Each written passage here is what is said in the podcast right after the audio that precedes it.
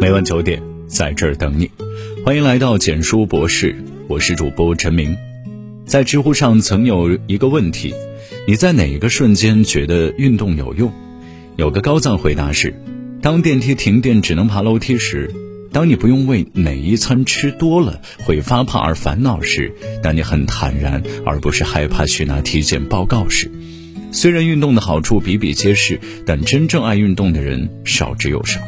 许多时刻，我们总会以各种理由拒绝运动，比如你总是嫌运动浪费时间，但你并不知道，当你去医院排队看病时需要花多少时间；比如你总是嫌运动太耗费精力，但你并不知道，当你受病痛折磨时需要花费多少精力；比如你总是嫌运动没有明显效果，但你不知道，当你躺在病床上打针吃药时效果究竟有多慢。诚然，运动并不是万能的，但喜欢运动的。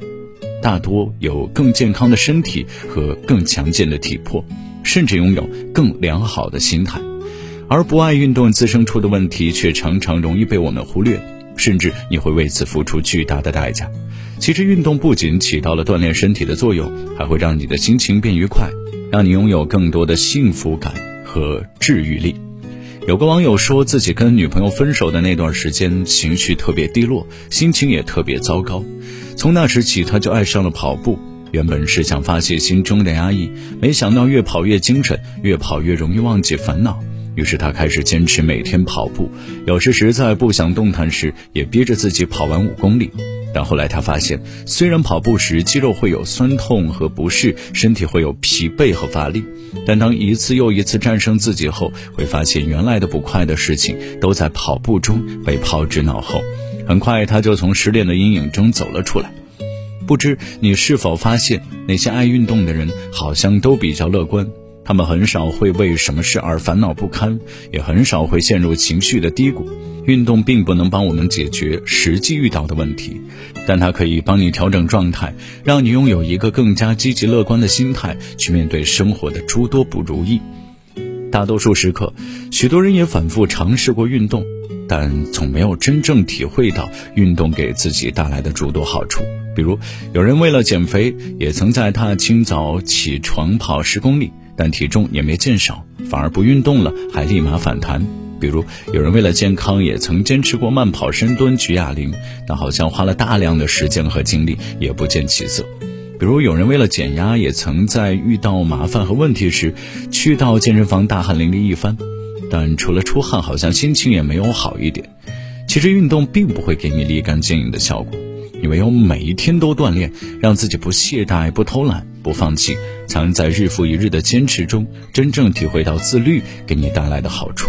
你不必在心血来潮时给自己多大的运动强度，但哪怕你坚持每天跑一公里，时间长了也自然会看出变化。你也不必急于求成，总是要在跑一次步、流一次汗、做一次运动后，就要看到效果。你只管坚持，时间会给你答案。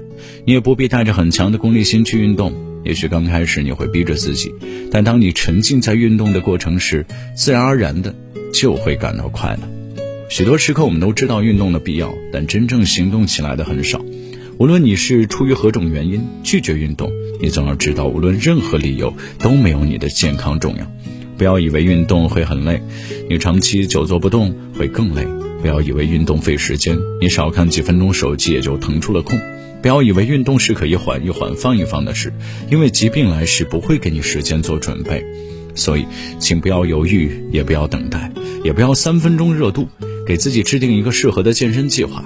不需要跟别人比运动时间的长短，也不需要跟别人比运动速度的快慢，更不需要跟别人比运动强度的大小。或许。你只需要每天半小时，换上跑鞋，穿上运动服就可以锻炼身体。或许你也不必要去健身房，哪怕在楼下、在小区、在家里，也可以做很多运动。或许你也不必要很给自己很大的压力，只要每天都能做到坚持锻炼，时间长了，也自然会有很大的收获。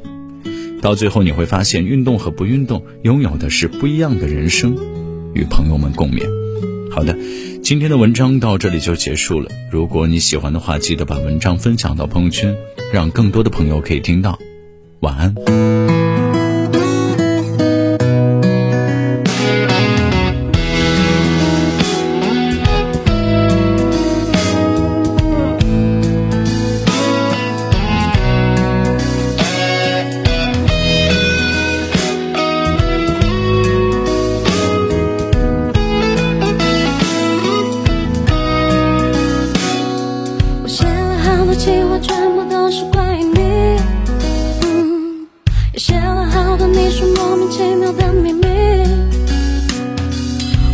我自作聪明，最后却成了玩具，却看不过你，你你有成。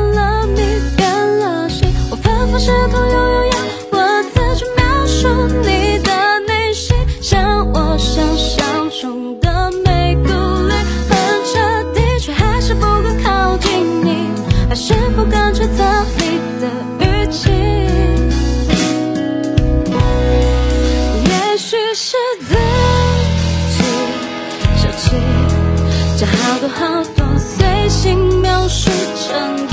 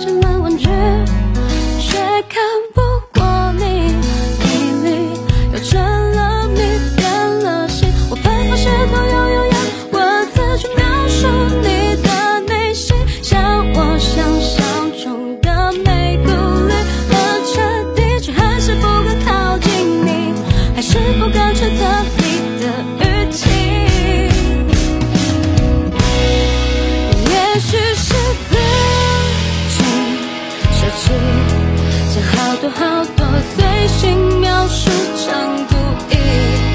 我想我也不会介意，还是会写给你，不过是重复几句好听话语。文字本就是游戏，释然的权利就是不断骗自己。谁又能比得过贴心？